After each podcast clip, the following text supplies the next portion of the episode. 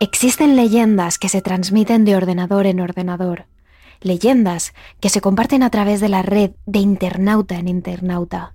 Son las creepypastas, inofensivas historias de terror que no son reales. Nunca le han hecho daño a nadie. Nadie ha muerto por escucharlas. ¿Verdad? Terrores nocturnos con Emma Entrena y Silvia Ortiz.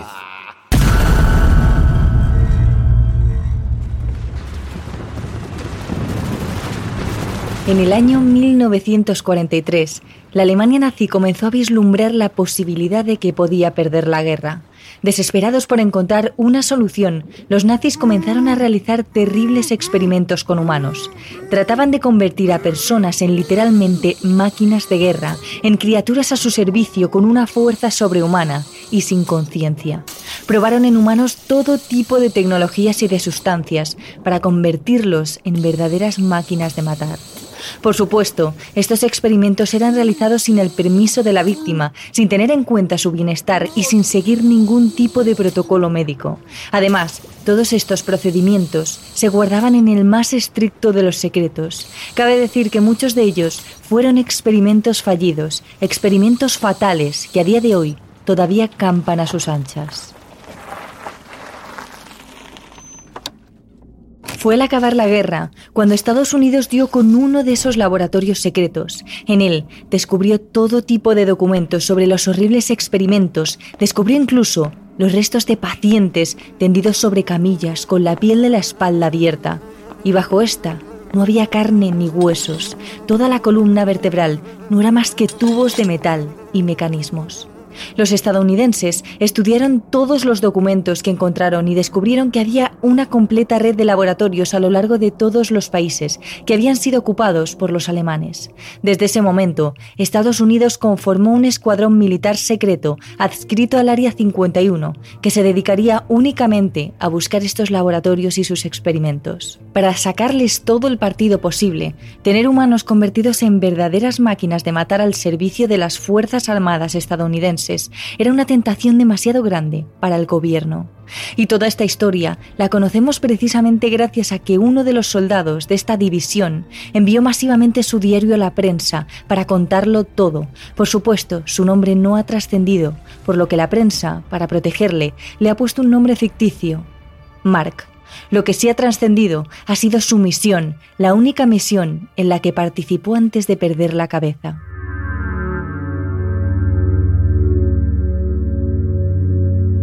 Nos situamos en el año 2017.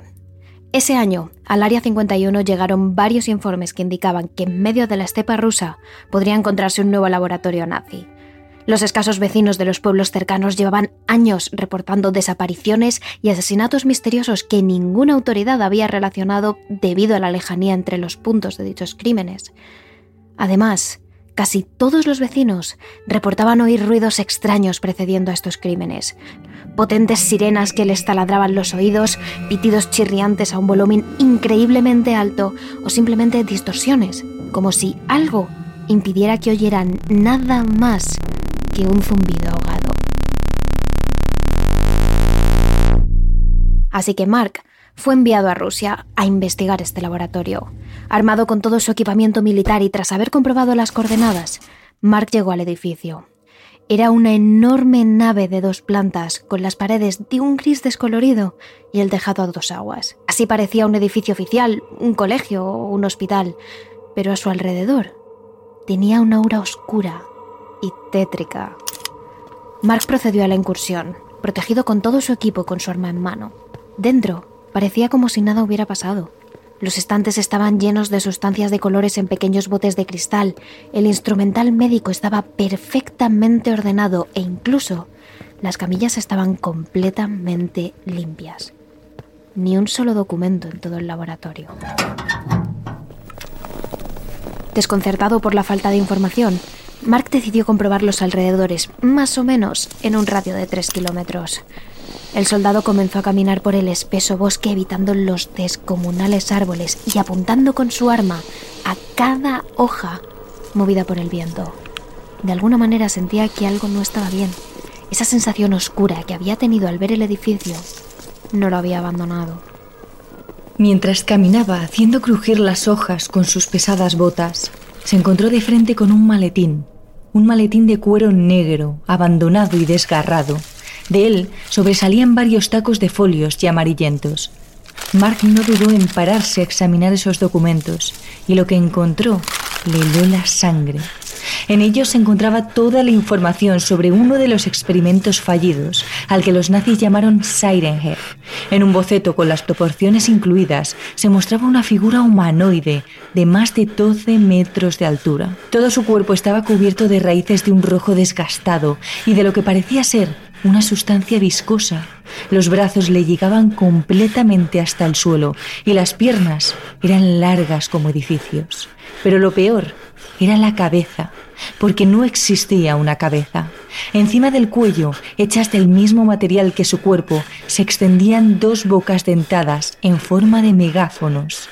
Mark contuvo la respiración ante la visión de ese terrible ser, pero se armó de valor y siguió leyendo los informes. Aunque no cuenta con ojos visibles, Siren Head tiene un complejo sistema sensitivo que le permite ver y oír a sus víctimas.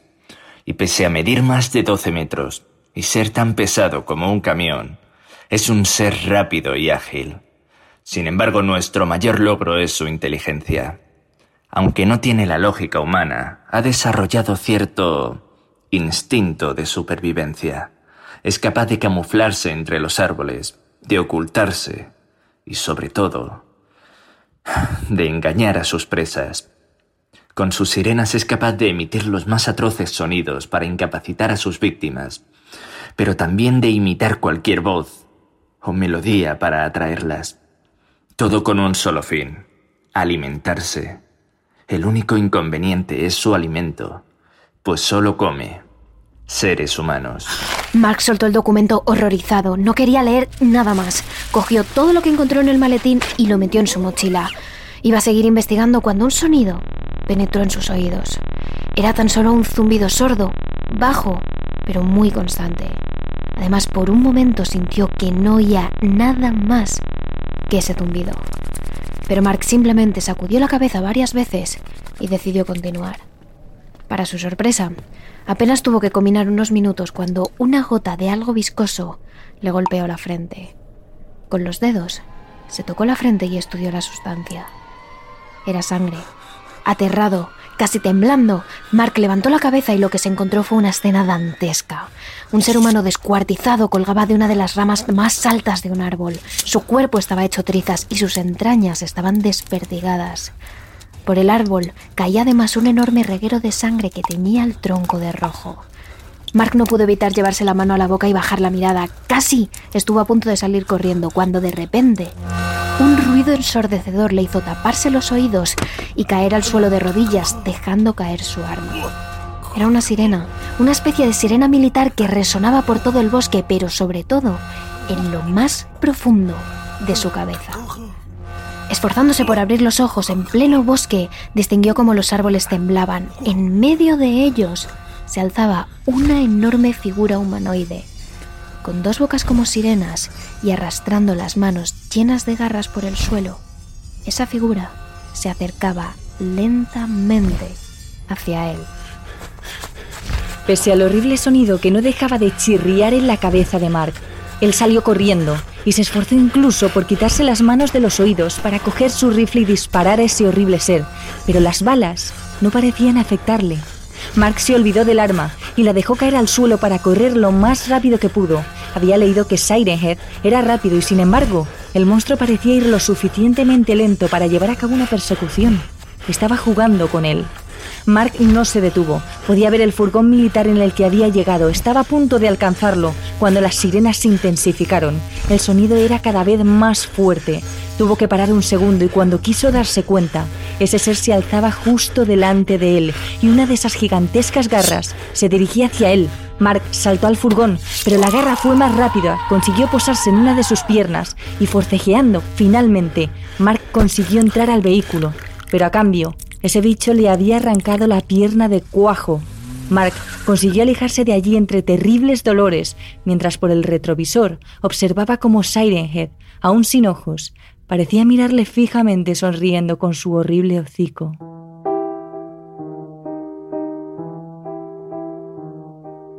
Después de ser repatriado y haber sido tratado por los mejores médicos de Estados Unidos, Mark consiguió una prótesis en la pierna pero nunca volvería a ser el mismo. Cada vez que cerraba los ojos veía esa horrible figura que le acechaba en sus peores pesadillas. Cada vez que cerraba los ojos era consciente de que seguía suelta, vagando por los bosques, alimentándose vorazmente de sus víctimas. Pero lo peor es que sabía que no solo había un Siren Head, los documentos que encontró demostraron que cientos de otros monstruos vagaban por la tierra buscando alimento, sueltos, sin ningún control. Por eso, Mark lo contó todo para que todos fuéramos conscientes del peligro que nos acecha, para que todos supiéramos lo que nos espera si una horrible sirena resuena en el bosque.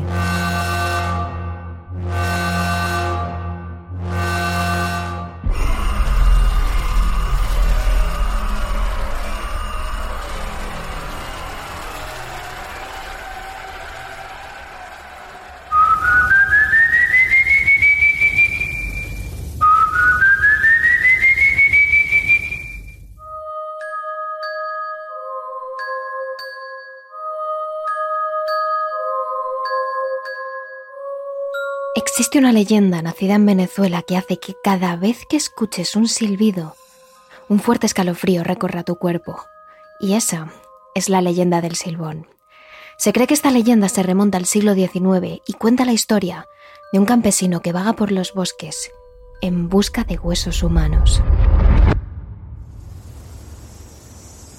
La historia comienza con una familia de agricultores que tuvieron un precioso bebé desde el principio mimaron mucho a su pequeño y le dieron siempre lo que el niño pedía. Como consecuencia, el hijo se acostumbró a tener todo lo que quería, cuando él lo quería, siempre.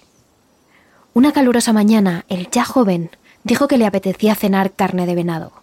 Los padres se miraron entre ellos y dijeron que era algo precipitado conseguir un ciervo para antes de la noche. Fue entonces cuando el adolescente, malcriado, comenzó a patalear y a gritar a sus padres diciendo que lo quería ya y que no se iría a dormir hasta que no cenase lo que pedía. El padre, angustiado, cogió su arma y aseguró a su hijo que esa misma noche le traería un ciervo. Sin embargo, por más que estuvo caminando sigilosamente a través de los bosques, no encontró nada. Su hijo, al enterarse de esto, se enfureció tanto que cogió un cuchillo y se lo clavó a su padre en el estómago. Le sacó las vísceras y las guardó en un saco de tela para llevárselas a casa. Cuando llegó, sin mediar palabra, dejó las tripas encima de la mesa y le ordenó a su madre que las cocinase. Ella, algo extrañada, mientras echaba la cena a la cazuela, empezó a hacer preguntas a su hijo sobre dónde estaba su padre.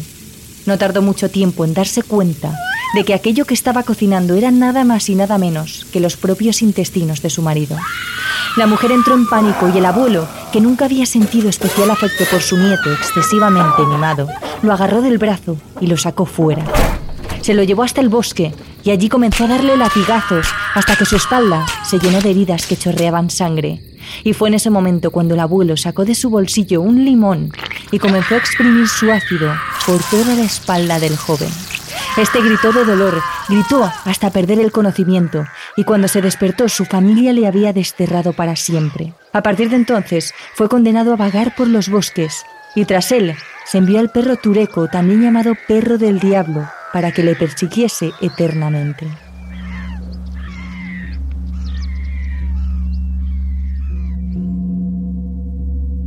Se dice que a partir de ese momento este hombre deambula entre los bosques y los pueblos y que con el tiempo su imagen se ha vuelto cada vez más monstruosa. Cuenta la leyenda que este ser mide unos 6 metros de alto y se le ve caminar incluso por encima de las copas de los árboles. Tiene unos ojos grandes y redondos y una cara cadavérica. Lleva siempre un gorro de paja mugriento y en su encorvada espalda porta un saco lleno de huesos. Algunos son los de su propia familia a los que al final acabó matando, pero dentro de esa bolsa hay muchos otros huesos de muchas otras víctimas. A este ser se le llama el silbón porque siempre va silbando una siniestra melodía mientras camina sin rumbo. Y lo más curioso es que si oyes su silbido cerca de ti, realmente es que el silbón se encuentra lejos y ha pasado de largo así que estás a salvo. Pero si por el contrario oyes un silbido lejano, quiere decir que el silbón se está acercando y debes huir. Además, algunas historias cuentan que si el silbido es más agudo, es porque su siguiente víctima es una mujer, y si es más grave, es porque será un hombre. Cuando camina durante las noches por los pueblos, el silbón se acerca a algunas casas para enseñar todos los huesos que lleva en la bolsa. Si le abres y prestas atención a lo que dice, una vez terminado el silbón se irá. Pero si decides no abrir o no te percatas de la presencia de este ser, una de las personas de la casa pasará a convertirse en su siguiente víctima.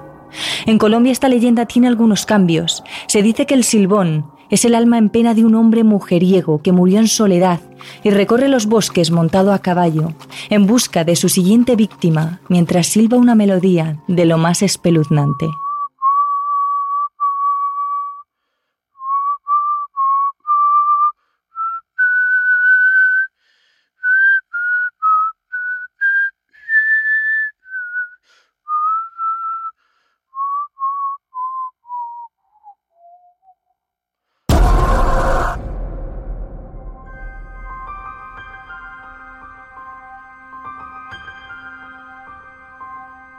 A lo largo de la historia de la humanidad, el hombre siempre ha querido descubrir más sobre absolutamente todo.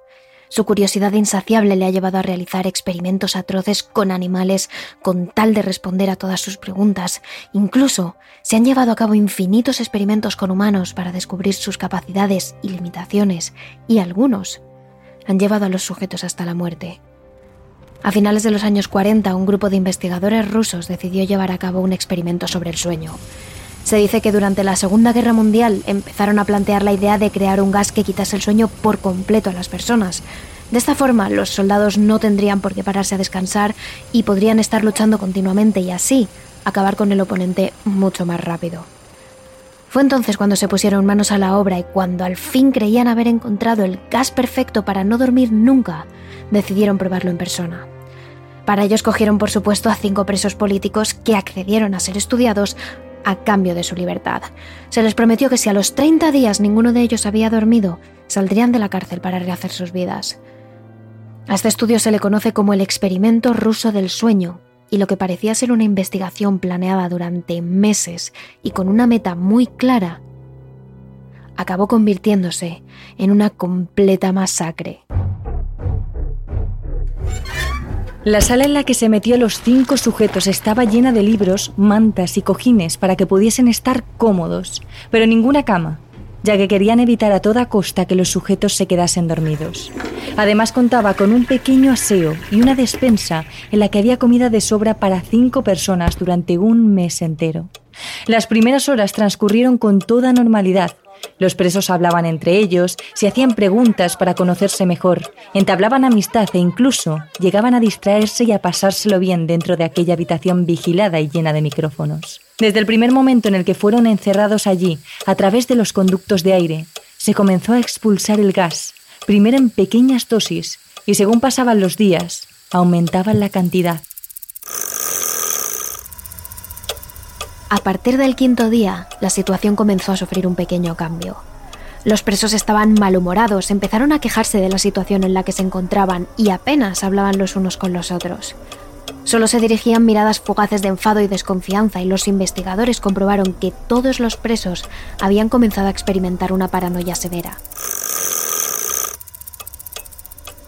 Sin embargo, la locura no se desató hasta el día 9, cuando uno de los presos comenzó a gritar mientras corría por toda la habitación.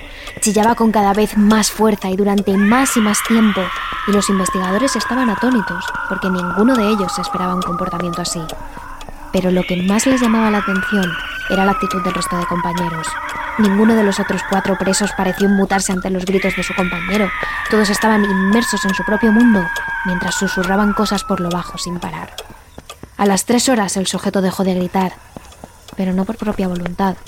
Él seguía abriendo la boca lo más que podía y expulsando aire sin conseguir entonar ningún grito. Es entonces cuando los investigadores llegaron a la conclusión de que él mismo se había destrozado las cuerdas vocales, se las había desgarrado de tanto gritar. Pero este silencio no duró mucho. Otro de los prisioneros pareció tomar el relevo de su compañero y empezó a chillar sin descanso. Fue en ese momento cuando el resto de presos comenzaron a arrancar las páginas de los libros que los investigadores habían metido dentro de la sala para depositar sus heces en cada página y pegar las hojas al cristal tintado, donde hasta el momento los examinadores observaban a los presos a través de él. Y justo cuando taparon completamente el ventanal, los gritos del segundo sujeto cesaron de repente. Ahora los investigadores solo podían saber de los presos a través de los micrófonos, pero pasados tres días después de aquel incidente no escucharon absolutamente nada. La sala estaba sumida en un silencio tan profundo que a veces dudaban de si los presos estaban vivos o seguían en la misma habitación. Sin embargo, los niveles de consumo de oxígeno confirmaban que allí dentro había cinco personas y que todas ellas seguían con vida. A los 14 días los examinadores, hartos de no saber qué ocurría, decidieron hablarles por el micrófono. En los altavoces de la sala se escuchó. Abriremos el cuarto para probar los micrófonos. Aléjense de las puertas y acuéstense con las manos a la espalda o se les disparará. Se le otorgará la libertad a uno de ustedes si obedece. Pero, para su sorpresa, escucharon una voz que procedía de la sala que simplemente se limitó a decir No queremos ser liberados. Las fuerzas militares debatieron con los investigadores qué hacer. Algunos afirmaban que lo mejor era acabar con esto, mientras otros rogaban que el experimento siguiese adelante, ya que el principal objetivo, que era no dormir, se estaba cumpliendo. Decidieron entonces que los militares entrarían en la sala durante la noche del día 15 para ver la situación actual. Y así lo hicieron, pero antes de todo, dejaron de expulsar el gas y llenaron la habitación de aire fresco. Fue en ese momento cuando los micrófonos de la sala comenzaron a captar sonidos, quejidos. Había algunos presos que rogaban una y otra vez que volviesen a abrir el gas. Los militares se colocaron al otro lado de la puerta y al abrirla se quedaron completamente pálidos. Cuatro de los presos seguían vivos, si se podía definir así, porque sus cuerpos estaban putrefactos. Tenían trozos de piel colgando. Los huesos de sus manos habían quedado al descubierto porque ellos mismos se alimentaban de su propia carne ya que no querían las reservas de comida que ahora se almacenaban en el fondo de la habitación. Al quinto preso lo habían destrozado. Habían abierto su estómago y algunos de sus órganos se habían introducido por el desagüe para taponarlo e intentar inundar la habitación que ya tenía varios palmos de agua. Además, los órganos restantes flotaban por la sala e incluso algunos de ellos estaban mordisqueados. Unos cuantos militares se negaron a entrar en la habitación. Un soldado fue mordido por uno de estos seres y murió desangrado pocas horas después en el hospital. Al preso que había atacado al soldado le inyectaron morfina, pero esta no hacía nada. Llegaron a introducir en su cuerpo una dosis hasta cuatro veces superior a la que puede soportar un ser humano. Y aún así, este ser seguía chillando y saltando de un lado a otro. A través de su cuerpo, putrefacto, se veía su corazón latir hasta dar la impresión de que se iba a salir del pecho y cuando parecía que no podía ir más rápido, el preso cayó al suelo y murió fulminado en el instante. Los tres restantes fueron capturados. Uno de ellos tenía alguno de sus órganos fuera de su cuerpo y decidieron operarlo de inmediato. En un primer momento la anestesia no le hacía ningún efecto al ser que seguía con las cuerdas vocales intactas y suplicaba una y otra vez que le diesen el gas para no dormir y finalmente consiguieron sedarle. En su sangre vieron que tenía una cantidad de oxígeno nueve veces por encima de lo normal y durante la lucha por ser liberado, muchos de sus huesos se habían roto. Finalmente, en el intento de reconstruir su cuerpo, el sujeto murió en la sala de operaciones. El segundo preso que quedaba con vida era aquel que en un principio había empezado a gritar hasta desgarrarse las cuerdas vocales. Tras múltiples intentos por calmar al ser, consiguieron tumbarlo en una camilla para operar sus órganos. Pero cuando fueron a ponerle la anestesia se negó en rotundo. Los médicos entonces procedieron a operar sin anestesia y durante las seis horas el sujeto no pareció inmutarse ante los cortes. Una de las médicos presentes en la sala tuvo que marcharse aterrada porque aseguraba que cada vez que sus miradas se cruzaban, ese ser le sonreía. Los médicos dieron por imposible la reconstrucción de aquel cuerpo estaba completamente destrozado y mientras cosían las heridas que quedaban abiertas, el preso comenzó a hacerles gestos para decirles algo. Uno de los médicos, al ver que se trataba de una urgencia, le dio un boli y un papel y el sujeto escribió, sigue cortando. Finalmente, los investigadores plantearon acabar con la vida de aquellos dos presos que quedaban, pero el comandante, al mando de las fuerzas militares, se negó en rotundo y obligó a todo el equipo a continuar el experimento. Los dos sujetos volvieron a ser encerrados en la sala, y en cuanto activaron el gas, ambos se tranquilizaron y se quedaron quietos, respirando aquel producto que tanto necesitaban. Uno de ellos se tumbó en los cojines y cerró los ojos, los investigadores vieron que su actividad cerebral se apagaba poco a poco, como si se estuviera sumiendo en un profundo sueño, del cual jamás despertaría, ya que pocos segundos más tarde el sujeto había muerto. Ya solo quedaba uno, y el comandante seguía negándose a la idea de acabar con su vida. Sin embargo, uno de los investigadores, harto de vivir ese infierno, cogió su pistola y disparó al comandante justo entre los ojos. Acto seguido fue a la sala donde se encontraba el preso y abrió la puerta. Ese ser se giró y se quedó mirando al soldado con una sonrisa endemoniada, en una posición casi felina. El militar apuntó al prisionero tembloroso y antes de acabar con su vida, preguntó qué es lo que era, quién era ese ser, a lo que el sujeto, sin dejar de sonreír, le respondió Tan fácilmente te has olvidado de mí. Somos vosotros. Somos la locura que está encerrada en todos vosotros, rogando libertad en cada momento de vuestras vidas, desde lo más profundo de vuestra mente animal somos aquello de lo que te escondes en tu cama todas las noches.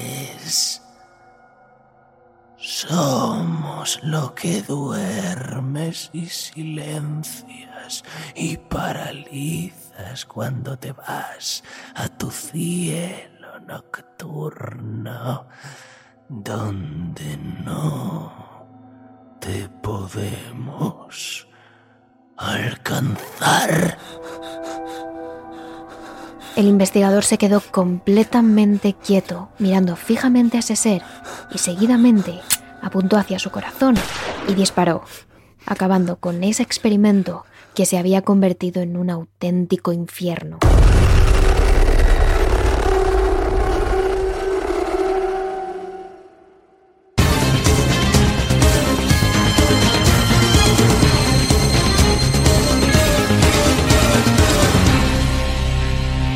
En otras noticias, la policía sigue buscando al asesino en serie que desde hace semanas vaga por todo el país irrumpiendo en las casas en plena noche para matar a familias completas con un arma blanca.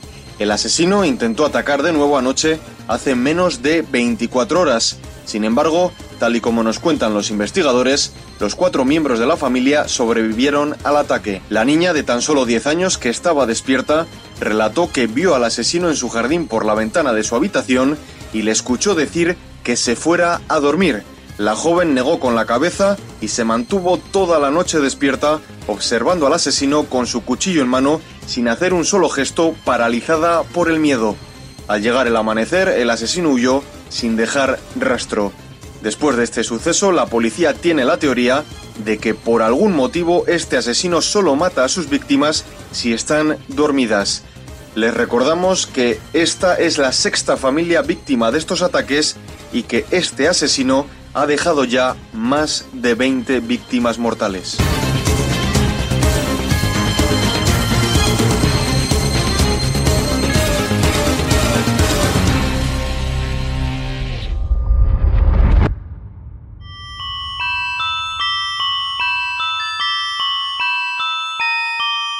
Nos situamos en el año 2015. Jeff es un joven de 16 años, alto, castaño, delgado y con ojos grandes y expresivos. Es un muchacho relativamente normal, aunque algo solitario, y quizás era por eso que su situación en el instituto cada vez era más grave. Recibió burlas, insultos y golpes de manera tan constante que finalmente sus padres decidieron sacarlo de ese centro y llevarlo a otro, en otra ciudad completamente distinta, donde no conociese a nadie, donde pudiesen empezar una vida completamente nueva. En esa nueva ciudad no conoce a nadie, pero tiene un hermano mayor, Liu, su mejor amigo, lo único que necesita. Ya llevan varios meses allí, sus padres han congeniado con los vecinos, Liu ha hecho nuevos amigos y Jeff sigue solo, pero al menos nadie intenta molestarle, hasta que todo cambia. Una tarde mientras camina con su hermano, tres matones se acercan a ellos de forma amenazante y los acorralan en un callejón. El cabecilla, llamado Randy, les pide insistentemente que le entreguen las carteras, pero Jeff está cansado de amenazas, está cansado de abusos, está cansado de ser el débil después de años de ataque, así que se niega. Desgraciadamente, Randy no se da por vencido. Introduce la mano en su chaqueta y de ella saca un cuchillo de cocina afilado. Liu, asustado ante la visión del arma, decide interponerse en el matón y Jeff y entregarle la cartera. Randy le sonríe, haciéndole saber que ha hecho lo correcto, que se ha salvado. Les hace una señal a sus compinches y comienza a caminar alejándose. Pero Jeff, que observaba la escena con los puños apretados de la rabia, decide intervenir. Sale corriendo del callejón, alcanza a sus agresores y consigue encargarse de ellos en medio de la calle. Les da una paliza que no olvidarán en mucho tiempo. A uno de ellos le rompe la muñeca. Otro queda inconsciente y a Randy consigue quitarle su propio cuchillo y amenazarle con él mientras de sus nudillos mana sangre, tanto la suya como la de los otros chicos contra los que ha descargado puñetazo tras puñetazo tras puñetazo. Sin embargo, algo sale muy mal. Algún vecino del barrio llama a la policía. Randy dice que todo ha sido culpa de los hermanos, que les han acorralado para pegarlos, y realmente es eso lo que han visto los vecinos, pues el robo ocurrió en un callejón aislado, mientras que Jeff les dio la paliza en plena calle. Jeff comienza a temblar, cree que van a llevarle al calabozo, pero Liu sale en su defensa. Su hermano se autoinculpa, dice que todo ha sido su plan, que él era el que quería pegar a Randy y a su pandilla, así que la policía se lleva a Liu ante los ojos de Jeff, mientras Randy le observa con una macabra sonrisa en sus labios. Sin embargo, el que está realmente feliz es Jeff. Ha disfrutado con esa pelea. Ha disfrutado de no ser el débil por una vez.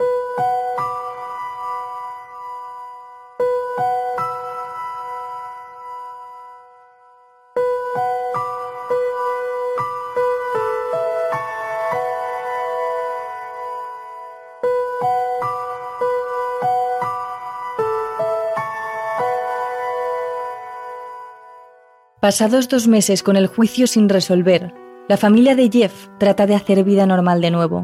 Salen con los vecinos, intentan conocer gente, pero un día todo llega definitivamente a su fin. Los matones de la banda de Randy cogen a Jeff justo cuando sale de casa. Quieren venganza, les dejó como unos auténticos enclenques, y eso no podía quedar así.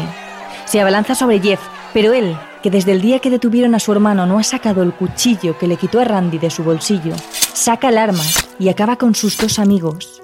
Los mata de dos cuchilladas limpias, empapándose las manos y la sudadera negra llena de sangre. Se queda observando cómo los cuerpos sin vida caen en el suelo. Los mira, embobado, sin pensar en nada, cuando de repente un líquido cae por encima de su cabeza. Randy ha vertido sobre él lejía, sin parar, vierte otro cubo, esta vez de alcohol, y por último prende fuego a Jeff, Jeff grita y agoniza de dolor, rodando por el suelo intentando librarse del ardor y finalmente consigue apagar el fuego. Para su sorpresa, está vivo. Las quemaduras le producen un dolor insoportable, pero más insoportable le parece la cara de Randy, loco, de dolor, de ira, de rabia por ser siempre el que sale mal parado. Coge el cuchillo y acaba también con Randy. Esta vez le clava el cuchillo tantas veces como puede, hasta dejarle completamente desfigurado, y recupera su sonrisa. Eso le hace feliz. El dolor, matar, asesinar. Sí, eso le hace feliz. Dejando los cuerpos tirados, Jeff vuelve a su casa. Ha perdido completamente la cabeza.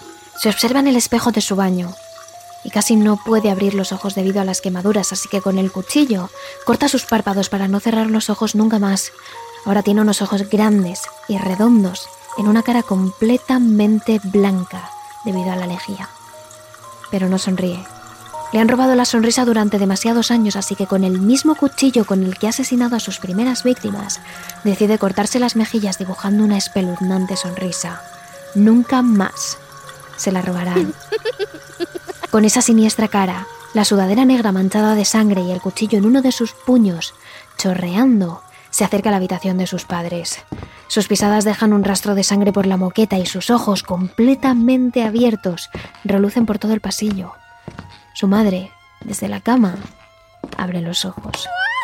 Ve a su hijo transfigurado en ese horrible monstruo, intenta despertar a su marido para que coja el arma, pero antes de poder hacer nada, Jeff levanta el cuchillo con una mano y con la otra le cierra los ojos. Solo tienes que irte a dormir. Es lo último que Jeff les dijo a sus padres antes de matarlos. Es lo último que cada noche le dice a sus víctimas, a las familias cuyas casas asalta para matar a la mayor cantidad de gente posible, para saciar su sed de sangre. Es lo último que tú mismo podrías oír esta noche. Solo tienes que irte a dormir.